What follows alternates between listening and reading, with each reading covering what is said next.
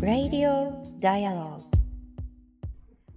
12月15日水曜日時刻は夜9時を回りました。Dialogue for People が配信しています Radio Dialogue。本日の MC を務めますフォトジャーナリストの安田なつきと、そして佐藤圭です。よろしくお願いします。さあ、12月15日ということで、はい本来はなんと明日から韓国取材に出向く予定だったんですが、はい、かなり前からちょっとあの、そうね。予定を組んでいて、まあ、世界的にちょっとコロナが落ち着いてきたなということも見ていけるかなと思ってたんですけれども、まあ、オミクロン出てきましたし。そうなんですよはい。ね。い、や、本当にこう2、3ヶ月前からこうがっつり予定を空けて、で、ここで行けるっていうことで開けていたんですけれども、まあ皆さんにもあの、この番組で何とかお伝えはしてきたんですけれども、あの、私の祖父母の、えー親戚を探しにだったりですとか、あの、ルーツを巡る旅のこう続きをこう韓国でというふうに思っていたんですが、ね、やっぱりこう、会ったことがないその祖父に、簡単にあの当時は渡れなかったんだぞっていうふうにこう言われているようなこう気もするんですよね。まあ、あの、韓国でも感染者非常にこう増えているというこそうでで、あの、そうした状況も見ながら、あの、現地の予測を見ていきたいと思うんですけれども、ということで、あの、今夜はですね、私たちは韓国に行けないからということではないんですが、はい。韓国にいらっしゃる方をこう、今、滞在中の方をゲストに迎えしていきたいと思います。今夜のゲストは映画監督の是枝裕和さん。えー是枝さんにはコロナ禍の2021年を振り返るというテーマで、この後お話を伺っていきたいと思います。メッセージは今皆さんに声を寄せていただいているこの YouTube のチャット欄であったり、えー Twitter ではハッシュタグ D4P、えー4は数字の4なので、ハッシュタグ D4P ですね。その D4P でメッセージをお送りください。えーこの後21時40分頃まで、頃ままでお付き合いいただければ幸いですす。。さあ、まずは今日のニュースの中から気になったものを今日は2つですね、はいピックアップをしていきたいと思います。はい。一つ目はですね、えー京都府宇治市のウトロ地区での放火に関するニュースです。えー今年8月、えー在日コリアンの方々が多く暮らすあの京都府宇治市ウトロ地区、えーこちらの家屋で火災が発生、えー住宅7棟に燃え広がる大火事となりました。この現場、あの、つい先日、あの、僕たちもですね、実はあの、伺ったんですけれども、ね本当にあの、広い広範囲に燃え広がっていた跡が広がっていました。で、あの、幸い死傷者は出なかったんですけれども、えーこのウトロ地区ではですね、現在、あの、歴史交流施設、ウトロ平和記念館の建設が進んでいるんですね。で、その記念館に展示予定だった同地区の歴史を刻んだ資料などの一部が、この火災により失われてしまったとのことです。で、あの、僕たちが伺った当初もなんですけれども、あのこの出火がですね、初めは建物の老築化などによって、漏電などで自然発火したのではないかと見られていたんですね。で、その後調査が進む中で、放火であったことが判明します。で、逮捕されたのは22歳の男性。で、この男性ですね、実は今年の7月、愛知県名古屋市の在日本大韓民国民団愛知県本部、えーそしてその建物に隣接する韓国学校の一部に放火するなどして、逮捕・起訴されていたんですね。で、その後、ウトロ地区の放火も自分がやったという供述があり、えー今月6日逮捕されました。で、この放火、もちろんこの放火というその犯罪自体がとても重いものではあるんですけれども、こちらが差別的動機で特定の民族、集団を狙ったヘイトクライムではないかと今見られているんですね。で、このウトロ地区というのはですね、1940年からえ日本政府が推進した京都飛行場建設、えその計画工事に動員された在日朝鮮人労働者たちの半場後に形成された集落なんですね。で、過酷な労働に従事していた多くの朝鮮人労働者の方々、えー終戦後はですね、もちろん帰国を希望していました。えーところがですね、故郷朝鮮半島の生活基盤というものは、えー日本の植民地支配によりすでに破壊されている状況でした。で、また当時の朝鮮半島の混乱、日本政府による財産持ち出し制限など、えー様々な困難に直面したことで、日本に留まることを選ぶ、選ばざるを得ない方々がいたんですね。で、こうした歴史を持つウトロ地区でのヘイトクライムに関して、えー本日記者会見が開かれました。えそれではここで、えその記者会見での京都府市に有効なヘイトスピーチ対策の推進を求める会、共同代表のキム・サンギュンさんの音声をお聞きください。特にこのウトロの地というものは戦前戦中日本のですね戦争を遂行するために多くの朝鮮人の方々がですね日本にですね連れてこられそして労働を強いられそして日本の戦争にですねいやいやながら強制的にそれをですね、えー、支えることをさせられてきたわけです。でその人たちがまたその子孫がですね戦後もこのウトロに住み続けてきたっていうふうにですね非常にあの歴史のあるまた日本のですねその朝鮮に対する植民地そういったものをですね今もあの示す歴史的な場所だったんですね。でそういったような場所に放火が行われたわけです。でそれは単なる放火ではなくてこの日本の歴史そしてまた朝鮮の人々たちがですねあの非常に苦労をして今まで生きてきた歴史をですねなかったことにする。ないしはまさに火を使ってですね消失させようとしたいわゆる歴史の否定っていうものを思ってるわけですね。はい、お聞きいただきました。こちらの22歳男性ですね、この記者会見の中であの、ちょっと僕が気になったのはですね、これまでに例えばこう、ヘイトデモであったり、そしてあの、街頭で、こう、ヘイトのことを投げつけるというような集会とかでは、あの、見かけられていなかった顔だったということなんですよね。まあ、若くして、なぜ、あの、このような質を持つに至ったのか。もしかしたらそれは本当に密室の中でネット社会と触れる中で、こう、どんどんどんどん蓄積されていったもの、それが実際のこの暴力につながったのではないのかなということを思うと、本当にゾッとするような犯罪が起きてしまったなと思います。そうですね。今、あの、ヤフコメにあの、コメント欄であの、触れてくださっている方もいますけれども、うん、あの、今回のこの放火事件のこう、個別のこう、背景については、これから捜査が進んでいってほしいというふうに思っています。が、やはりこう、これは一般論として、あるいはこれまで起きてきた事件のこう教訓として、で、言葉の暴力のこう放置というのは、あの、決してたかが暴力だ、言葉の暴力だというふうにこう言えることでは決してなくて、その蓄積だったり放置が必ず身体的な暴力にこうつながっていくリスクを常にはらんでいるんだということを改めて重く受け止めていきたいと思います。はい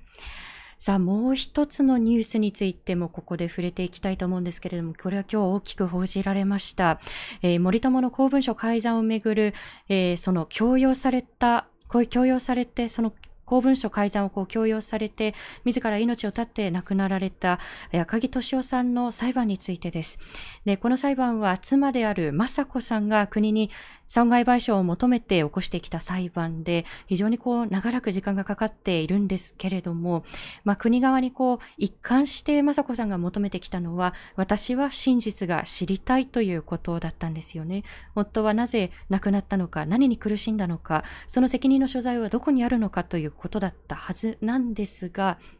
えー、今日実はあの非公開での、えー、進行協議がありまして、えー、その場で国側が雅子さん側のこう訴えをこう、うん、まるっとこう飲み込みますと。うん、つまりこう認諾というこう手続きを取ります。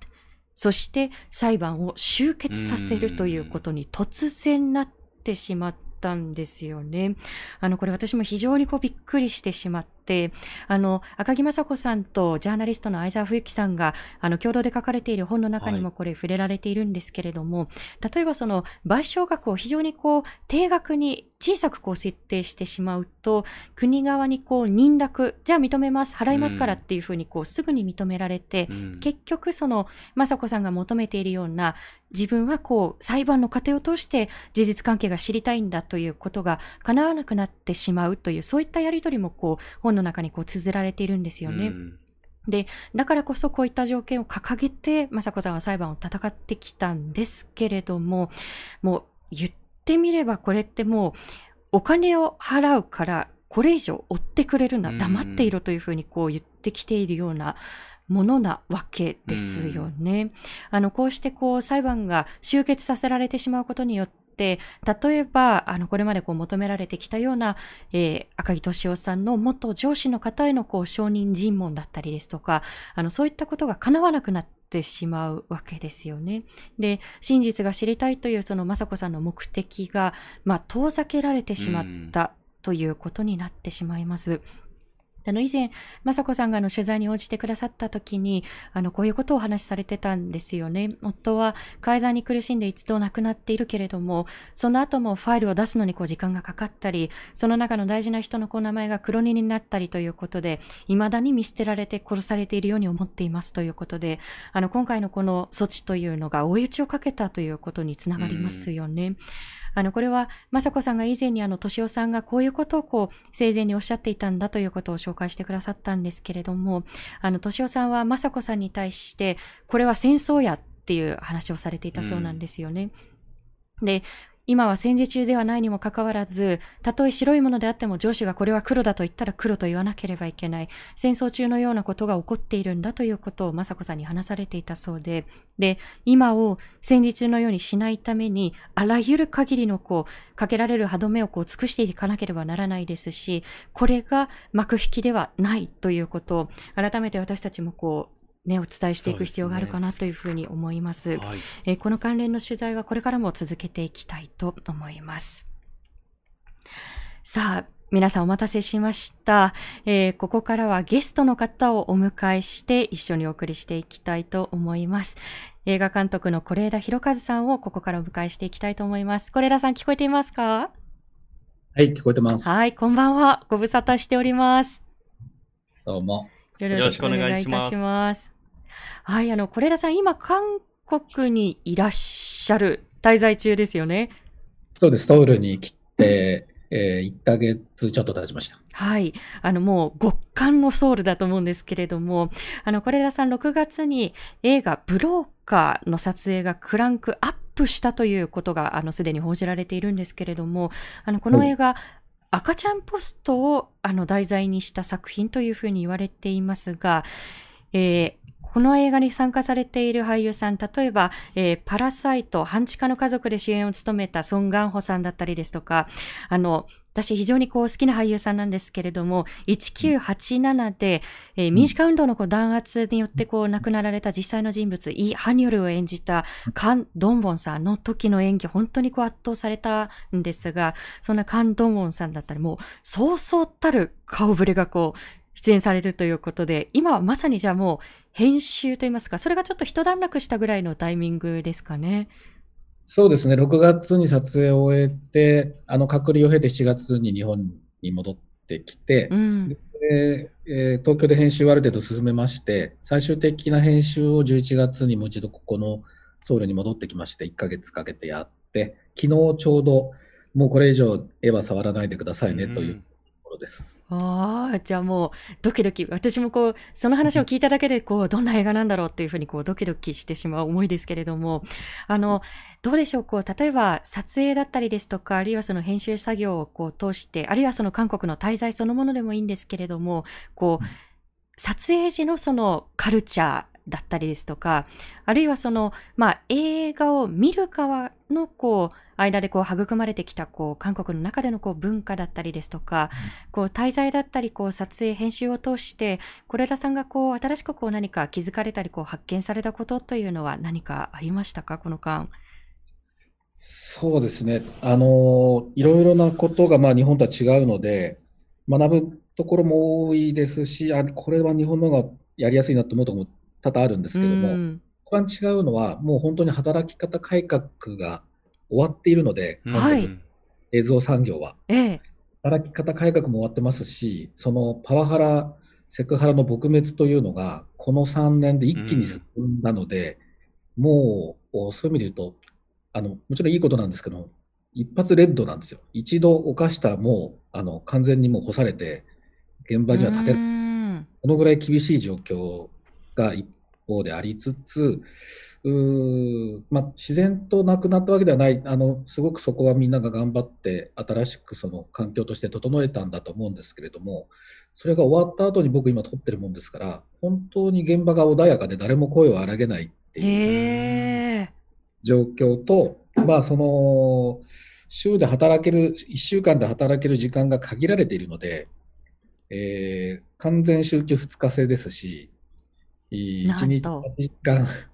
まあなまあ、あの10時間働くことももちろんあるんですけど、トータルで週に働ける時間が51時間というふうに限定されているので、非常に体が楽なんですよ。うーん。それがこう一番大きな、まあ、日本の撮影との違いではあります。そうですね。あの、実はあの、この本番、あの、是枝さんに入っていただく前に、ちょっとだけあの、お話をした際に、もう、さぞ今、こう、編集作業で佳境で、もうみんな徹夜作業連続じゃないかっていう、なんか、勝手なそんなこう、イメージをこう、持ってしまっていたんですけれど、いや、もう、みんなこの時間には帰ってますという、こうね、返答があったり、そういうことがやっぱり徹底されてきた。まあ、あの、そういうことを徹底するまでになったということですよね。いろんな試行錯誤の末に。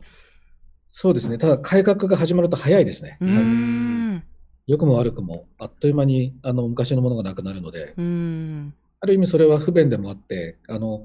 僕はまだ日本ではフィルムで撮影をしているんですけれども、ええもう韓国ではそういう意味で言うと映画の現撮影は全てデジタルなので、うフん。ィルムでもし撮ったとしても現像書がないもんですから、う。なんるほど。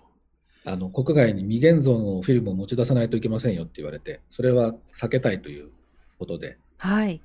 でデジタルで撮影してますけど、そうなんですね。じゃあ、そこからして、こう、いろんな不慣れなところが、是枝さんにとってのちょっと不慣れなところもこうあったというところですよね。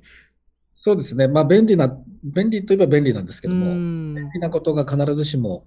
良くなかったりもするので、うん。なるほど。もう、あの、おそらく、あの、それ以外にも、こう、いろんな、こう、新しい発見もあったと思いますので、あの、それも踏まえての、その映画の完成を、こう、楽しみにしたいと思うんですけれども、あの、一方でこれ、ちょっと映画の話から、あの、離れてしまいますけれども、あ、まあ、それも、こう、関連してくる話にもなると思うんですけれども、今、あの、韓国での、その、新型コロナウイルスの新規感染、非常にこう増えていますよね。あの、私たちがあの渡航できなくなった一因でもありますけれども、まあ、重症者も増えているということで、あの、例えばこうしたその感染の状況というのが、あの、うん。撮影だったりですとか、あるいはその編集作業だったり、何かその、あの、是枝さんのご活動の中で影響が及ぼされたところっていうのはありましたか？そうですね、あの撮影中は比較的収まっていた時期だったんですけれども、うん。地域によって、えーランクがかなり差があってですね、えーその何何段階あったのかな、場所によっては本当にあの集団ではもちろん食堂に入れませんでしたし、うそのおー感染率の低いところをなるべく選んでロケをするっていう状況でロケ場所を選びました。なるほど。まあ、例えばそのロケ場所を選ぶにしても難しいですよね。私たちもあの、渡航を考えているときに、その、もし来れたとしても、例えば都会からその、まあ、地方にこう人が移動してくるっていうことを、その、よく思わない人たちもいるだろうというふうに、こう、現地から声をいただいてたんですよね。で、どうしてもやっぱり集団での作業になりますし、あの、映画のチーム内での顔対策だけではなくて、そのコミュニティとのやっぱりこう兼ね合いっていうのもこう非常に難しいところですよね。難しいですね。うん。まあ、あのこれはでもコロナではなくても大体そういう傾向が強いらしいんですけれども、まあ、例えばプサンで撮影するにしてもエキストラも全員あの管理をしてソウルからあロケバスで100人連れて行ってうんええ撮影するっていうプサンの人を使うのではなくてあ、そうですか。はい。ソウルで検査を終えた上でバスに乗せてっていうう形を取られていたのでその辺はかなり厳しいあの管理がありました。なるほど。まあ、あの、検査済みの人たちであるということではあるでしょうけれど、でもやっぱり100人がこう、移動してそのコミュニティにこう入るっていうこともまたちょっとデリケートだったりして、難しいところですね。あのロケハンしながら、まあ 20, まあ、20人ぐらいで場所を探して歩いてると、やはりみんなあの家から出てきて何してるんだっつって、うん。どこ来たんだっつって、早くいなくなってくれって何度か言われました。なるほど。まあそこでやっぱりこう難しい舵取りをこう迫られてきたと思うんですけれども、あのどうなんでしょう、こう、今のこう街の様子だったりですとか、あの、例えばその編集作業のこう合間に、あの、ちょっとデジクッパこう食べに行こうかななんていうことが、あの、自由にこう出歩ける状況なのかだったり、街の様子いかがですか？11月にあの2度目のあのソウルをに着いた時には、韓国ウィズコロナと宣言なので、お店も通常、業あの通常に開いてましたし、僕らも普通にご飯食べられたんですけども、今またここに来て、ちょっとその政策を転換するらしく、今、ワクチンパスもらわないとお店に入れなくなっちゃったんですね。なので、明日保健所に行ってワクチンパスをもらうんですけれども、あそれをはい。ないと、えー食事がお店でできない。状況に今なってますし。かも、あの、例えばその海外に渡航するときって、日本のその公共機関からその発行されたワクチンパスポートでいいですよっていうこう扱いだと思うんですけれど、韓国内で移動するには韓国の保健所から発行されたものを持ち歩いてないとっていうことになっていくんですね。そうなんですよね。うん。ちょっとそ入国の時には日本のそのワクチンパスポートを持って、えー領事館に行って許可をもらって入国して、まあ、かもちろん隔離を経て、えー街に出てるんですけれども、まあ、それだけではダメだということで、今うん。今みんなそのワクチンパスをもらうので保健所に行列ができていて、昨日はなんか1時間半ぐらい並ばないともらえないっていう話だったなんですと、ええ。だから早めに行かないと全部、まあ、食事が全部テイクアウトでしか食べられなくなっているので、今、あー明日、ちょっと早めに行ってきます。うーん。いやこの例えばその日常生活がこう今までとこう違う形になったりですとか、まあ、是枝さんは今あの韓国に滞在できていますけれどもやっぱり多くの方がやっぱりあの隣国にさえこう渡れないっていう近くて遠い国にこう隣国がこうなってしまうというこう状況があったあるわけですよね。でこういうふうにその新型コロナウイルスのこう感染拡大っていうのがこうまあ、いろんなこう本当にこう多岐にわたるこうあのものをこうあらわにして、まあ、例えばあの経済的な格差だったりあるいはそのジェンダーの格差かもしれないですし、まあ、日常生活価値観いろんなものをこう変えてきた変えてしまったというこう側面もあったと思うんですよね。でちょっとこれはあのざっくりとしたあの聞き方にはなってしまうんですけれどもそのコロナ禍以降の社会のあり方みたいなものをこの2年近く是枝さん自身がどういうふうにこう見つめてきたのかということその点についてはいかがですか？ね、難しい質う問ですね。ん うーんあのまあ、日本であのーコロナが広がった時にね、まあ、不要不急っていう言葉が出てきて、うん。言われ始めて、まあ、えー僕が関わってる映画などは、その範疇に入れられるっていう状況になり、うん。うん、多分それに関わってる人たちも非常にこう複雑な思いでいたと思うんですね。僕自身もお2020年は予定していた作品が2つとも延期になって、えー撮影が翌年に回るという状況でしたし、うん。うん。まあ、もちろんそのどういうう病気なのかもわからない状況で、えーいろいろなものがストップすることはやむを得ないなという気持ちもありましたけれども、その時に何かその人々が関わっている、まあ、職業だったり文化だったり趣味でもいいですけれども、そういうものにこうこれは大事なものでこれは大事じゃないものだっていううん線引きをしていくということが、やっぱり非常にえー状況としては好ましくない。うんあのやっぱそれは戦争中にいいろんな産業が戦争に協力するもの、こう協力する順番で甲乙兵というふうに順番がつけられたのとかなり似ていて、うんそれをこう、うーん、それにこう、一般の人たちが何か乗っかっていくっていうのかな。それは今やる必要はないんじゃないかって他人に言い始めるっていう状況が、うんうん、ちょっとき、まあ、言い方悪いですけど、ちょっと気持ち悪いなっていうのがうん正直なところでした。人によって優先順位は変わるものだから、あんまりそれがこう、うん、他人に押し付ける価値観なのかなっていうのが正直なところでした。うんそこがすごく、うん、このコロナ禍で一番自分が感じた気持ち悪さだったし、えー自分が関わってる仕事というものをもう一度こう見つめ直す、いい意味でも悪い意味でもですですけど、きっかけにはなりました。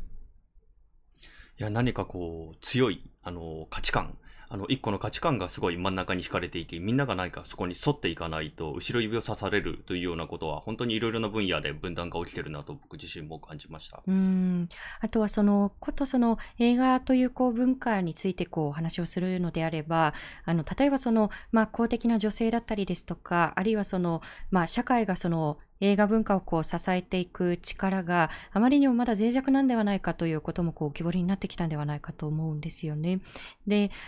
この映画を含めたその文化を、例えばその、まあ、消費するにこう任せる対象としての視線で見るのか、あの、それともやっぱり共にこう育んでいくべきものなんだというこう目線で見るのかって非常にこう大きな違いだなというふうに思っていて、なかなかその、まあ、先ほど是枝さんがおっしゃったように、こう、不要不急のこう、線引きの中にこう、恣意的に入れられてしまうという状況で、今そこにこう、公的なお金を割いていく場合かという、こう、そういった声もこう、聞かれていたと思うんですね。この状況については、是枝さん、どんなふうにご覧になってましたか？そうですね。これ難しいのはやっぱ日本、ちょっと大きな話になっちゃいますけども、多分日本に、まあ、これ特有なことではないかもしれないけれども、あの、パブリックとナショナルっていう価値観の区別というものが多分できてない部分が大きくてですね、あの、本来さっきの公文書を改ざんしてしまうっていうこともそうなんですけども、それは、あの、公文書というのは多分民主民主国家においては私たちのものであるはず。国家のものではない、私たちのもの、私たちの共有財だから、私たちが私たちの社会をより良くしていくための教訓として、えー、手にしている。黒塗りなしで手にできるものであるはずだといういます。で、文化というものもおそらくそういうものであって、あのパブリックのものだっていう側面があると思うんですよね。そこにその豊かな文化をを作り出す、継続して次の世代に渡していくために、あの、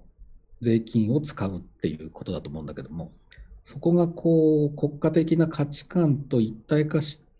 てしまうことの危険性みたいなものを、やっぱり、あの、文化に携わっている人間はもっと危機感を持って感じるべきだと思うし、うん、みんな、こう、なんだろうな、そこがこう金国が金国がお金を出してるっていう感覚が、まあ、言葉としてもう間違ってるなと僕は思いますけれども、あのそその方がむしろ一般的なのかなという危惧もすごく感じました、この2年。うんまさにその、まあ、パブリックとは何か、そのナショナルとは何かというところが、非常にこう、まあ、恣意的な線引きがなされたりですとか、時にこう、まあ、混在されたりですとか、日本の中でちょっとおぼつかないところがこうあるんだと思うんですよね。そうですね。あの、多分、この20年、30年って、パブリックの価値観というものがナショナルに回収されていく。それは文化とか芸術とか教育もそうだし、放送もそうだと思いますけれども、いわゆるものが多分、今、ナショナルなものに回収されていってるんだと思います。うん多分、そのパブリックというものが、多分ね、ナショナルな立場の人たちにとってはね、都合が悪いからだと思います。そこがあまり膨らんでしまうことが都合が悪いので、えー、時間をかけて回収してきたんだと思うんですね。それが、あの、ナショナルな側から言うと、うまくいった。うん、それはパブリックの側が抵抗できない、抵抗しなかった。ていうことがすごく大きいと思います。放送なんか特にそうだと思います。いやまさにやっぱりこのまあ例えばその報道のあり方なんかについても是枝さんに以前お話を伺ったことがありますけれども、やはりこうメディアがあのメディアもある種のこう権力ですけれども、他のこうまあ公権力のこう手足と化していくときにそういったものがこう加速していくと思うので、あのそれはやはりこう報道に携わる一人の人間としてあの常にこう慎重でありたいと思うんですけれども、そのナショナルなものにこう回収をしていくといういうことも含めた、あの、様々な事件がこの2021年もこう起きてきたと思うんですね。で、あの、ちょっとここで、あの、2021年にこう起きてきたもの、こればかりではないんですけれども、あの、私の中であの、少し気になったものをこう月別にあのピックアップをしてみました。あのちょっとここであの読み上げていきたいと思うんですけれども、えー、まず1月、えこれまだ1年も経ってないことなんですよね。トランプ支持者がアメリカの連邦議会を襲撃したということがありましたが、えその後バイデン大統領が就任をします。え2月の1日にはミャンマーでクーデターが起きました。えー、そして3月は東日本大震災から10年ということで、あの、様々な報道がこの月になされたと思います。えー、5月、これ大きかったですね、入管法の政府案が事実上の廃案、またこれこう、まあ、出してくるということになっているんですけれども、えー、それから愛知県知事に対するリコールの署名の偽造で逮捕者が出ます。えー、6月、河合克行元法務大臣が買収事件で実刑判決を受けます。えー、7月、静岡、熱海で土石流が起き、えこれ人災の側面もあるというふうに今、あの、追及をされていますが、死者、行方不明者27人、えそして8月、バイデン大統領がアフガニスタン戦争の終結を宣言したということなんですけれども、まあ、このアフガニスタンではタリバンが復権したということが起きました。え9月、菅総理が、総裁選の不出馬を表明します。えー、この月はアメリカの同時多発テロから20年という時でもありました。えー、10月、えー、衆院選で自民党が単独の過半数を獲得します。え同じ日に京王線内で無差別の殺傷事件が起きます。あ、死傷事件ですね。が起きていきます。えー、そして11月 COP26 が開かれて、えー、グラスコー気候合意を採択して閉幕をしました。えー、この12月も様々なニュースがありましたが、先ほど皆さんにお伝えした、えー、赤木雅子さんが起こした裁判が、えー、国側によってこう幕引きをされてしまうということもありました。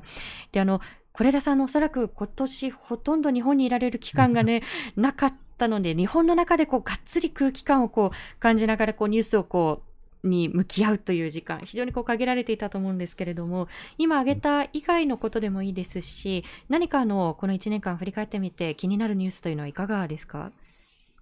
そうですね。本当に日本にいなくて僕。うん。で、いる間は大体撮影してるので、あの、ほとんど、あの、あそんなこともあったなぐらいしか言うことがないんですけども、あの、衆院選の結果は、まあ、正直言うとね、あの、思った通りだったんですけども。うん。あ、そうですか。はい。うん、なぜかというと、今、こう、学生と話していても、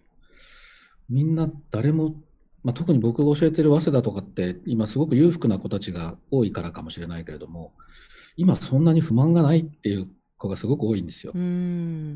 今自分には不満がないっていう時の自分っていうものに、例えばそれこそ福島や沖縄のことは含まれないんですよ。多くはですよ。全員とは言いませんけど。その、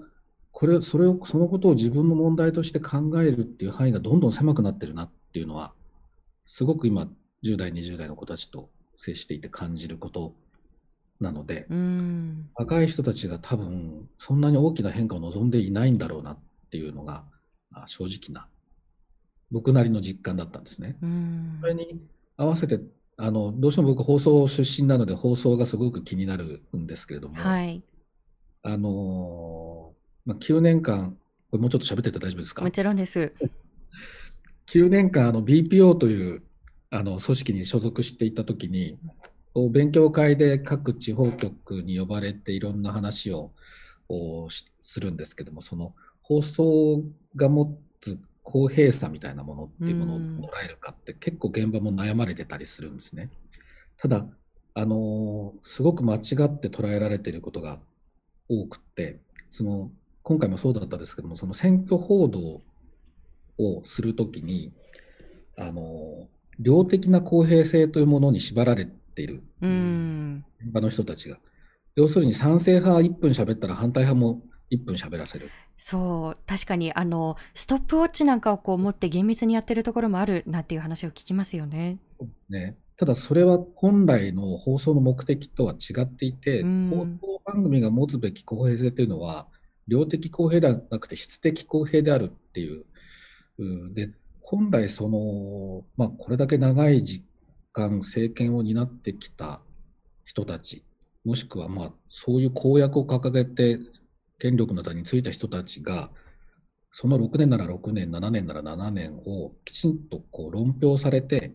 何が達成されて何が達成されなかったのかっていうことを、はりきちんとあの評価すべき、それがやっぱり報道の一番の目的だと思うんですね。うん。検証して、論評して、えー弁明させるなら弁明させる。うん。うん。その時間をちゃんと経ないと、何が間違ったのかっていうことが、こう公になって蓄積されないし、教訓にならないと思っているので、うん。あの個人的には特定の支持する政党があるわけじゃないんですけども、やっぱり権力を私たちがきちんとコントロールしていくためには、一定の期間で政権が交代するべきだっていう単純な考え方を持っているんですけどうも、ん。あのこのままその放送局がこう長年続いてきたあの与党と一体化していく流れというのが続いていくと、おそらく、んこれもう言ったもん勝ちですよね、選挙公約で言ったことは、4年後にはみんな忘れていて、検証もされないとなったら、うん。多分うい言ったことの責任を取らない、本来政治というのは言葉に責任を持つう立場の人たちがするべき仕事だと思いますけれうども、んそのことを問われないと、本当に日本の政治家って楽だなっていうのが、今回の10月の選挙の結果を見た感想でした。そうですね。まあ、その責任をこう痛感する痛感するとは言うんですけれども、あの責任をこう取る姿というのをこう長らく見ていないなということを私もこう感じますし、あとはその衆院選のその選挙、選挙報道の前に、あの、総裁選がありましたよね。で、総裁選なんかは非常にこう顕著で、あの、例えばそのどの候補が何を成し遂げて、何を公約に掲げてきて、何をその、どんな公約を成し遂げてこなかったのかという、こう、まあ、本質にこう切り込むのではなくて、何派、何派がどっちについてっていう、こう、まあ、勢力図争い、非常にこう表層的で、あの、そういうこう報道に終始していくと、やはり是枝さんがさっきおっしゃったような蓄積というところにはこうなかなか至ってきませんよね。そうですね。うんあの非常にこう難しいところなんですが、それからあのナショナルなこうことにこう回収されるというこう文脈で、やはりこう今年避けて通れないのがあのオリンピック・パラリンピックのこう開催だったと思うんですね。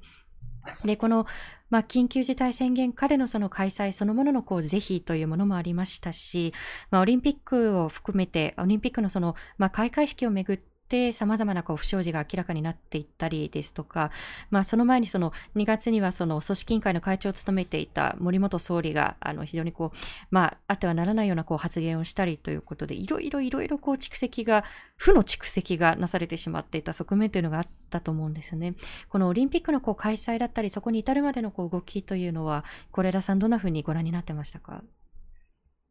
いや、難しいな。僕、もともとその、えースポーツ大好きなんですけども、うんこれだけやっぱりオリンピックを政治利用しようとする人たちが、臆面もなく表に出てくるっていう状況を目の当たりにしてしまうと、やっぱすごく冷めちゃうんですようね。んあのそのスポーツ、スポーツが純粋だとは僕も思わないけれども、うーん、こなんだろうな。どういうふうに、あの、個々の選手もこの政治利用されることに対して意識を持ってるかってういう。んをやっぱ考えていかないといけないってすごく不幸な状況だなと思うんですよね。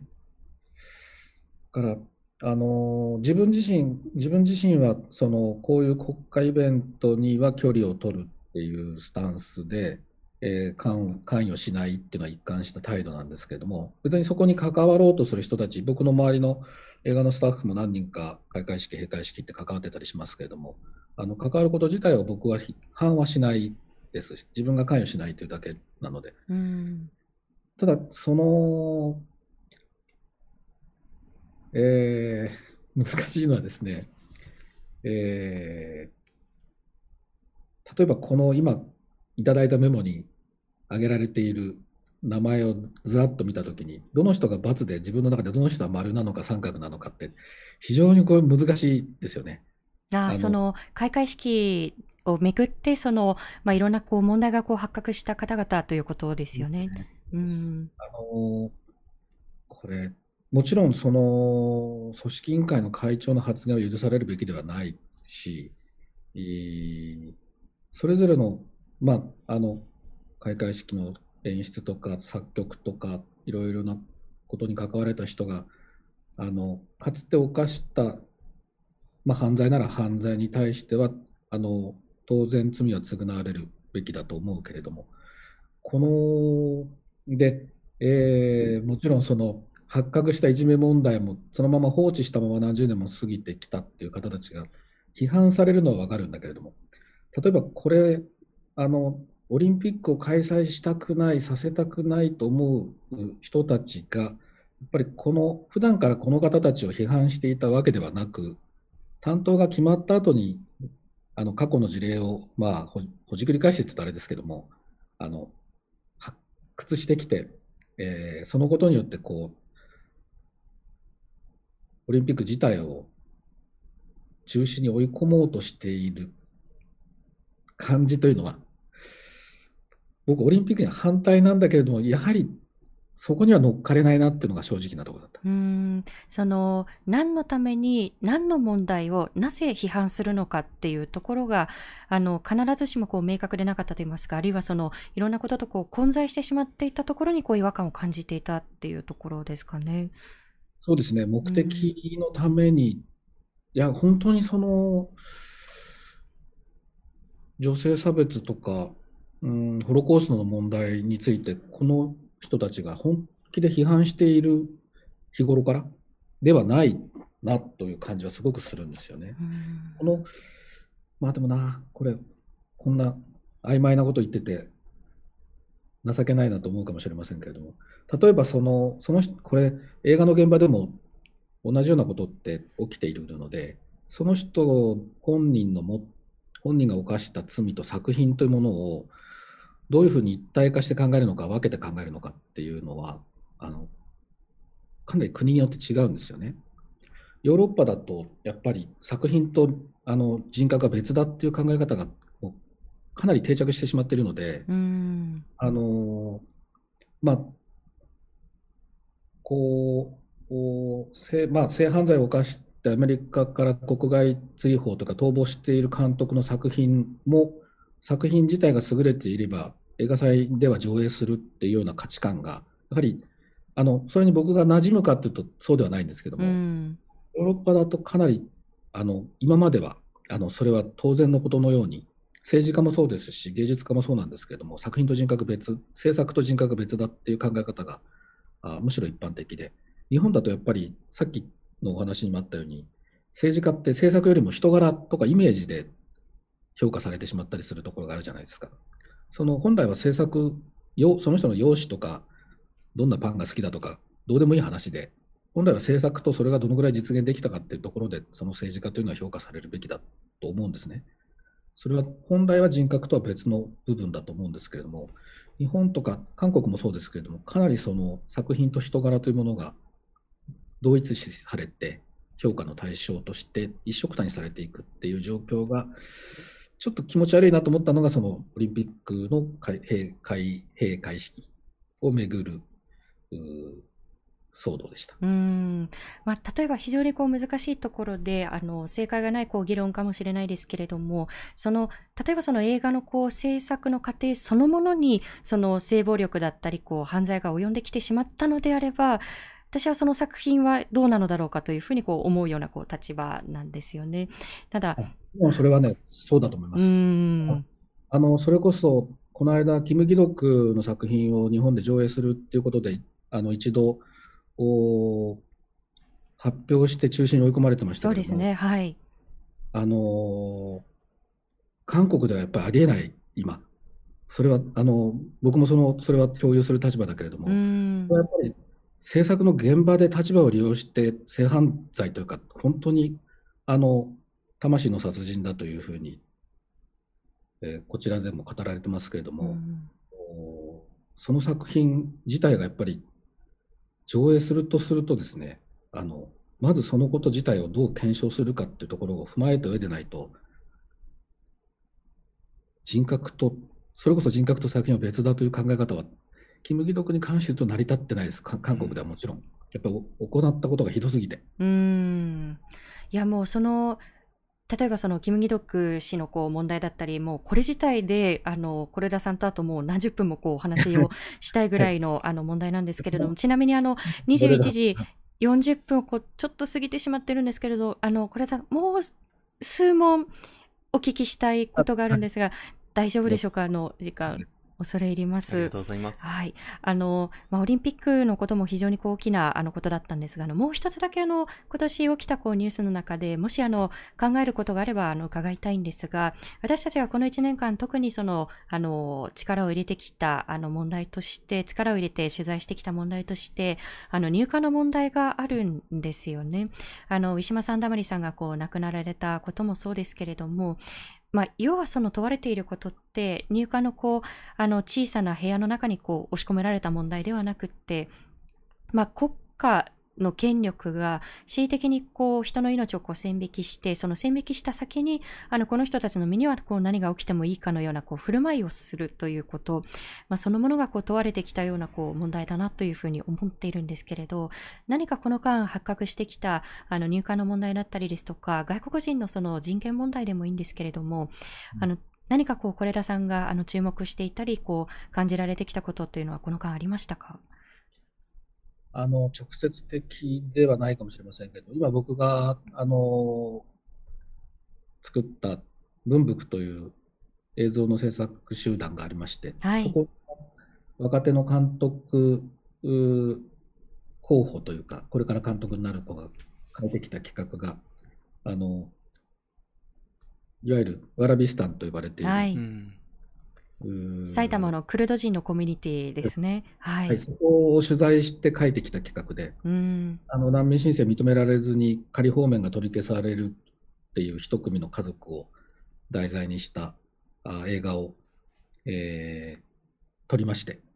来年公開になります。うんマイスマイスモールランドというタはいイトル。。はい。あのー宣伝になっちゃいますけれども、ぜひ見てくださいというか、この、まあ、えー20代の監督ですけれども、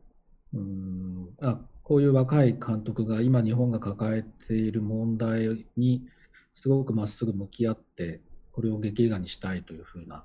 非常に強い気持ちで、あの、出来上がってるうん。作品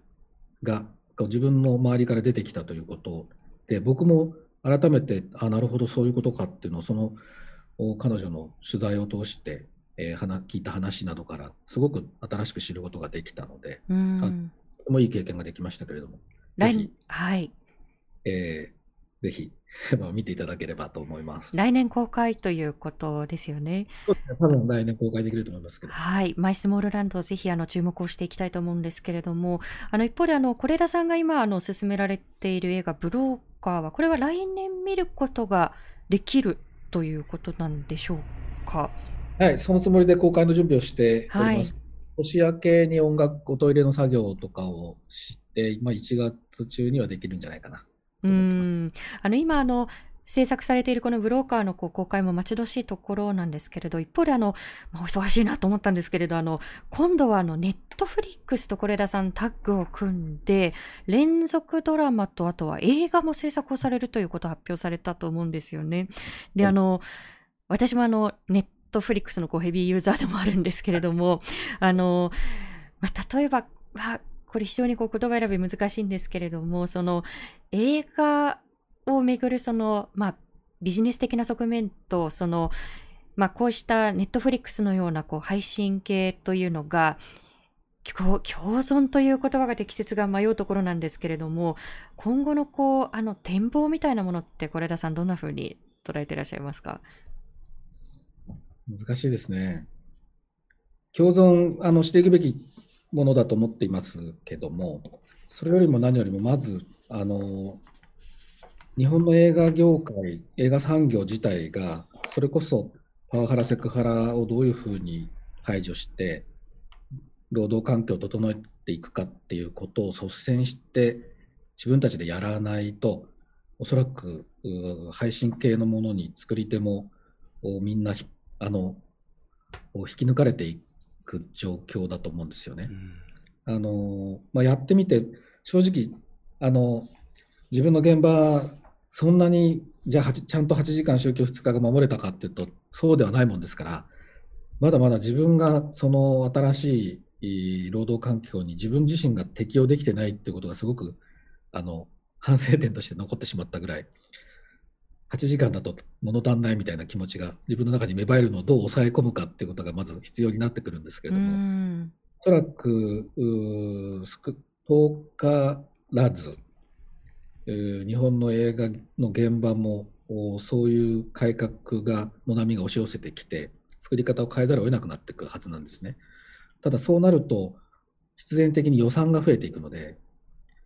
えー、でそうなると多分今まで通ってきた企画が通らなくなるっていう状況でそのことで逆にいい、まあ、矛盾したことになっちゃうんですけども働き方改革を導入することで文化としての映画の多様性みたいなものは先細りになっていく危険性があるっていうことを作り手の中からやっぱり危機感として共有している人たちが随分出てきていて、まあ、今その人たちとどう連帯をしながら日本の映画産業自体が自分たちでどういうふうに改革していけるかということを、まあ、少し話し合いをしながらですね、えー、今つついてるとこなんですけども、そうしないと多分本当にあの現実的に配信のこの伸びを考えるとまずいぞっていう。正直、まあ、どっちも僕はどっちもやりますけどもやっぱり映画を愛している人間としてはどういうふうに今の状況をうまく逆にそのミニシアターをどう守るかとか今回のそのコロナ禍で、えー、いろんな活動が、まあ、作り手を中心にしておきてそれにこう映画ファンの方たちがあ賛同していただいてすごくいい形で、あのできた運動もあったのでそういうものをこう発展させながらどういうふうに映画の多様性というのを守っていくかっていうことをやっぱ考えないといけない。もう僕僕の世代が考えて次に渡さないといけないっていう感じです。そのことをまあこの2年やってきて、まあ、これからもう少し頑張りますっていうのが今の展望なんですけど。うんあの今のあの展望にもこう通じることだと思うんですけれども、あの最後に伺いたいのが、あの私たち Dialogue for People ではあの今、ハッシュタグキャンペーンというものをこう展開していて、ハッシュタグ Dialogue for 2022というこう、このキャンペーンを展開しているんですね。で、あの、是枝さんに最後に伺いたいのが、あの、2022年、どういった対話をしていきたいのかということ。を、あの、対話のこう解釈もこう、それぞれの方にこう委ねていますし、あの、自由なんですけれども、対話とこう聞いたときに、どんなことをじゃあ、あの、2022年にこう取り組んでいきたいのか、いかがでしょう？僕でも講演会は全部断ってるんですけど、うん、対談は大体あの興味があれば受けるようにしてるんですよ。あのこのラジオもそうなんですけども、誰かと話してると、あの自分一人で考えて喋ってると、そんなに気づきとか発見とか、意外なことは出てこないんですけど、やっぱり誰かと対話してる方が、あそんなことを自分が考えてたのかとか、相手によって気づかされることが多いので、やっぱりモノローグよりはダイアログが強いなっていうのが実感としてあって、映画を作っていてもやっぱり、あの、作品の中のセリフもモノローグよりはダイアローグだし、現場の僕があのトップに立って誰かにこうしろというのではなくて、そこで交わされる会話が双方向である方が作品が豊かになるっていうのは間違いないので、なんかそういうこう、お互いに気づきのある対話っていうものを作品の内外で実現していくっていうのが、まあ、あの今までも意識してきたことですし、あの今後もそういうふうに続けていけたらなと思ってます。うんあの2020年2年もこう新しいこうさまざまなこう表現にこう取り組んでいかれることだと思うんですけれども、もしよろしければまたあのこうした場であの私たちもこう是枝さんといろんなこうダイアログをこう積み重ねられたら嬉しく思いますので、また番組にもお越しいただけると幸いです。はい。あんまりまとまってまとめて喋るのうまくないですけど。とんでもないです。あの、お忙しい中ですみません。あの、2, 時、あ、9時40分をこう、大幅にこう、超えてしまって大変申し訳ありませんでした。はい。はい、遅く。編集できないんですよね、これね。あ、編集は、あ、もうもうこれ、あの、リアルタイムであの、聞いてくださっているので、皆様、ありがとうございました。あの、残りのあの、滞在もこう、気をつけて、あの、韓国本当にね、寒いですからね、あの、ご体調にはお気をつけてお過ごしください。ありがとうございます。はい。どうもありがとうございました。ありがとうございました。失礼しました。さあ、いかがでしたでしょうか？まだまだね、こう、ワントピックごとに、こう、うんもうそれぞれにこう、1時間ずつぐらい、こう、聞きたいお話そうばかりでしたけれど、ね。なんですよ。お話伺ってて、あれ？これもうちょっと深く聞きたいなと思って、うん思考がループしてちょっとなかなか喋れなかったんですけれども、うんこれ一個一個本当にトピック立てて、また本当に対話ですね、ダイアログしていくことで、自分の知らない様々な価値観に気づけそうだなと思いました。はい。あの、今日の放送をもう一度聞きたいという方、Dialogue for People の YouTube チャンネルにアーカイブをしていきます。えー今後の放送のお知らせもいたしますので、チャンネル登録をよろしくお願いいたします。えー今日の放送は Spotify、Apple Podcast、そして Google, Google Podcast でも聞くことができます。えーそしてこのレディオダイアログはサポーターの方々のご寄付で支えていただいております。えーよろしければ Dialogue for People のワンタイムサポーターやマンスリーサポーターへのご登録もよろしくお願いいたします。さあ、来週12月22日水曜日の放送は、えー今年最後の放送ですね、はいレディオダイアログ。あの、本来であれば29日が最後の水曜日なんですけれども、えー年末ということで、29日はお休みをいただきたいと思います。初めてのお休みですね。そうですね。はい。で、年始、最初の放送が1月の9日夜9時からと1なって。月5日あれ？ですね。なんて言った？今私。はい、9 9日日夜9時と失礼変わしましりましたたね。1 1月月5日ですので、1お間違いのないように。水5曜日日です。5日です。はい。大変失礼いたしました、えーぜひまたそこで皆さんとお会いできれば幸いです。ということで、今夜のレディオダイアログ、えー、あれ？来年の1月5日？あれ？そうです。合っております。来年の、あれ？合ってるよね。来週まだあるよね。そうですね。すみません。なんかもう、あの、ぐだぐだになってしまいましたがぐだぐだで申し訳ありませんが、えー来週12月の22日にまたお会いしましょう。本日の相手は、フォトジャーナリストの安田夏樹と、佐藤圭でした。ありがとうございましたおやすみなさい。